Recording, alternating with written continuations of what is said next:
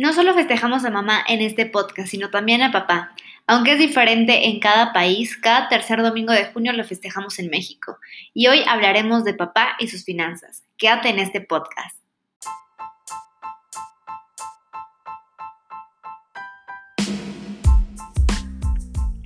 Bienvenido a Asegurando tus finanzas. En este podcast platicaremos cómo nuestra mentalidad está creando nuestra realidad financiera, lo importante de tener una cultura de previsión y cómo llevar nuestras finanzas al siguiente nivel para lograr todas nuestras metas.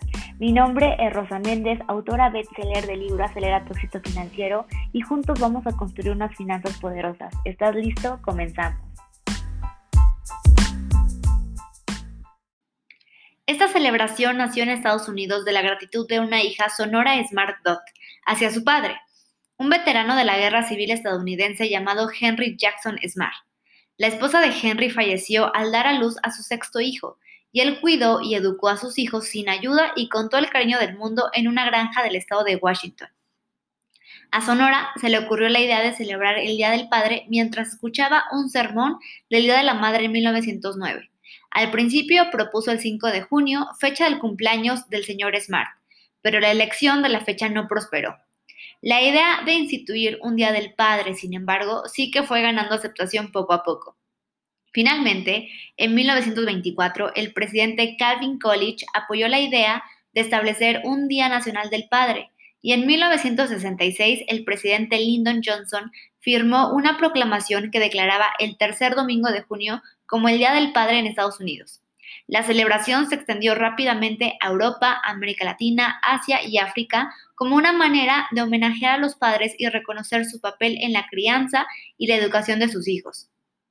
Independientemente de cuál sea la fecha de su celebración, lo importante de esta fecha es que pretende rendir homenaje a los padres, un día en el que es importante que les recordamos cuánto los queremos, cuánto han significado y significan para nosotros y sobre todo lo importante que es su presencia en el desarrollo y la educación de los hijos. La imagen de un padre de familia se asocia generalmente con solvencia y estabilidad financiera en un hogar, por lo que brindar alimento, vestido y un techo a su familia sean una de sus prioridades. Normalmente escuchamos que uno de los objetivos de los papás es brindarle mejores oportunidades a sus hijos de los que ellos mismos tuvieron y sacarlos adelante. Por lo tanto, si tenemos una buena educación financiera como papá, podremos brindar mejores posibilidades y reducir presiones económicas. Veremos tres consejos financieros que a ti como padre de familia o a tu esposo o pareja que tienen hijos le permita ser y seguir siendo ese pilar financiero tan importante de su familia y disfrutar la vida sin preocupaciones, al menos económicas. 1. La importancia de valorar el dinero. Si tú como papá aportas el 100% al gasto familiar a través del ingreso por parte de tu trabajo, y en el esfuerzo que pones en él todos los días, al menos asegúrate que tanto tú como tus hijos lo valoren y que esto genere mejores posibilidades económicas en un futuro. Una de las formas que te ayudará a no tener presión económica en ningún momento de tu vida como padre es tener la claridad en qué gasto se va el dinero que aportas mensual o quincenalmente a tu casa. Quizás sea el 100% o el 50%, pero asegúrate que eso que estás aportando esté valiendo la pena y no tengas fugas de dinero o los llamados gastos hormiga. Esas fugas de dinero que no sabemos en qué se va, pero por ahí andan. Una de las mejores formas de tener esta claridad es comunicar a todos los integrantes de tu familia de dónde llega ese dinero, que hace que puedan mantener su calidad de vida de lo mucho que te esfuerzas para ganarlo, de que estás dispuesto a levantarte temprano para iniciar una jornada laboral o abrir el negocio, del estrés que a veces puedes sufrir en el trabajo, desveladas, etc. Sabiendo que tus hijos son el principal motor para que estés dispuesto a trabajar de la forma en la que lo haces y garantizar que nada les falte en su vida mientras ellos dependen de ti. Si tus hijos saben valorar la forma en que te ganas el dinero, tendrá mucha más conciencia de usarlo sabiamente Comunicárselo a todos los integrantes de tu familia será de gran utilidad para que estén familiarizados. Hacerles ver, por ejemplo, que cuando se enferman tienes los medios o ves la manera de conseguirlos para costear lo que se necesite de medicamentos y consultas. Porque como papá estoy segura que no subestimas en gastos de alimentación, salud, servicios, escuela. Asegúrate que lo que ganas se destine sabiamente a los gastos necesarios del hogar y los hijos. Algo que te apoyará mucho a lograr esto es tener un control de gastos y revisarlo constantemente, por ejemplo, cada semana. Ten la claridad de las finanzas de tu hogar, tanto si tú las llevas o las lleva tu esposa. Mantente informado de ello. Revisa cuáles son los servicios que se pagan, cuánto cuesta cada uno y cada cuánto se pagan. Eso te apoyará a conocer tu capacidad de ahorro para ir construyendo tus objetivos familiares y personales. Recuerda que los hijos aprenden más de lo que ven que de lo que les dicen que hagan. Y si tus hijos, desde que están pequeños, empiezan a tener una comunicación clara con respecto a las finanzas del hogar, ser partícipes de cuáles son los gastos de la casa, que a través de tu trabajo los pueden costear y lleguen a tener un control de gasto familiar de todo esto, ellos crecerán con un mejor panorama para sus finanzas personales y que incluso si eligen formar una familia, ellos sean el ejemplo de unas buenas finanzas y así sucesivamente con las siguientes generaciones. 2. Reserva de emergencia. Como padre de familia, pilar financiero o en la mayor parte de quien cubre los gastos de la casa, es muy importante que siempre tengas una reserva de emergencia para seguir asegurando los gastos de tu familia incluso en los peores momentos.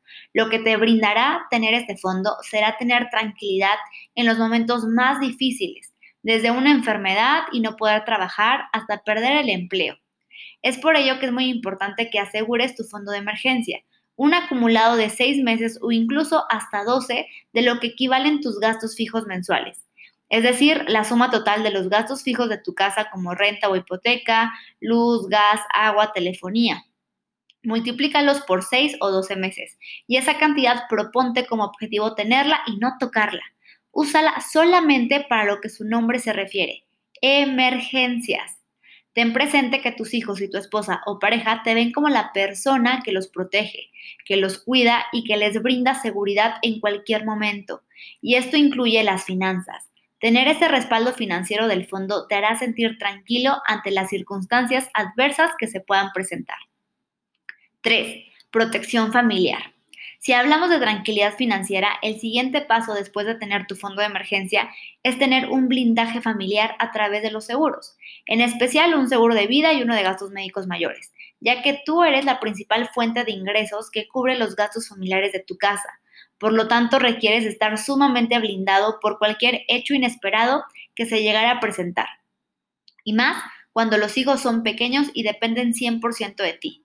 Y muchas veces esta dependencia económica de tus hijos hacia ti es incluso hasta cuando ellos tengan 18 o 23 años, que es la edad en la que normalmente se independizan datos del INEGI.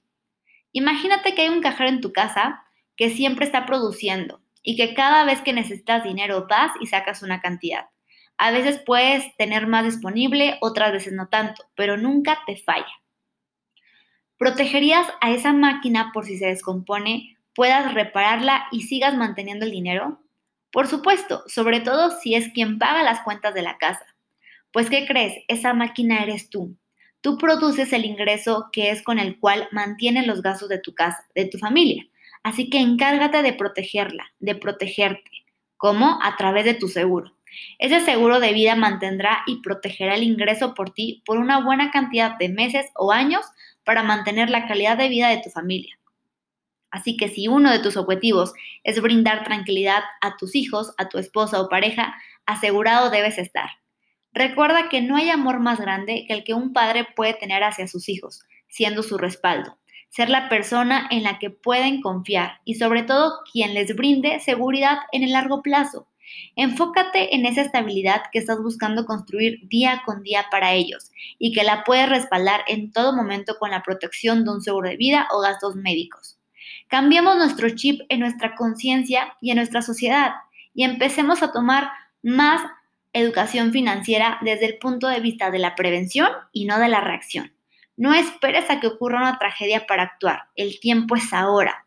Hoy es el único tiempo que tú tienes para proteger lo que más amas en tu vida, tu familia, y sigas siendo esa figura de responsabilidad y protección que tus hijos ven en ti.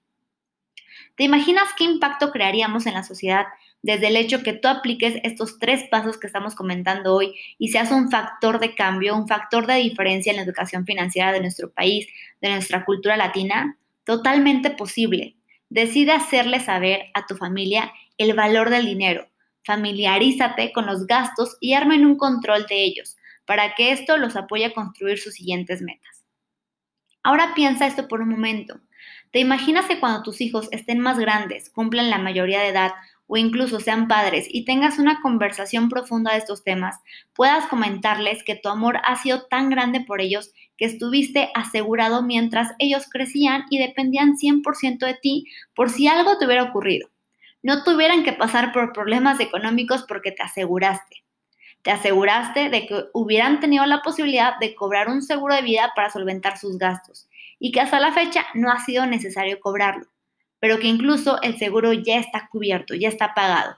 Y el momento en el que tú llegues a faltar, así sea al siguiente día después de esa charla o a tus 90 años, van a tener la posibilidad de cobrar ese seguro y quizá les va a servir para solventar un mal momento económico o para construir algún proyecto. Nunca sabremos para qué podrían llegar a ocupar ese dinero, pero sí podemos saber que seguramente para algo bueno les ayudará a cobrarlo en ese momento. ¿Qué preferirías? ¿Dejar esa tristeza en tus hijos por tu partida o saber que les dejaste un legado financiero para su vida? Recuerda esto, como papá representas esa figura de responsabilidad y de protección, y las finanzas juegan un rol muy importante para lograr esto lo mejor que puedes hacer es involucrarte en ellas, incluso empezando con estos tres puntos básicos que hemos abordado en este episodio y así poco a poco ir abordando unas finanzas sanas para que te acompañen todo el tiempo mientras tus hijos dependan de ti, mientras tienes gastos que cubrir para tus hijos y que seguramente es una de tus prioridades seguirlos apoyando hasta que ellos empiecen a trabajar o se independicen. Porque incluso aunque ya sean independientes, se encontrarán algunas dificultades económicas y quizás seas la primera persona a la que ellos acudan para apoyarlos si te consideran esa persona de confianza y con los recursos económicos para sentir que pueden acercarse contigo y pedir tu apoyo. Porque quizás si un hijo que tiene problemas económicos no recurre a sus papás es porque sabe que no le tiene la confianza necesaria o no cuenta con los medios económicos para apoyarlo. Como papá, sé esa referencia de confianza e inspiración en tus hijos y aprende sobre finanzas personales. Y para eso estoy, para apoyarte con ello.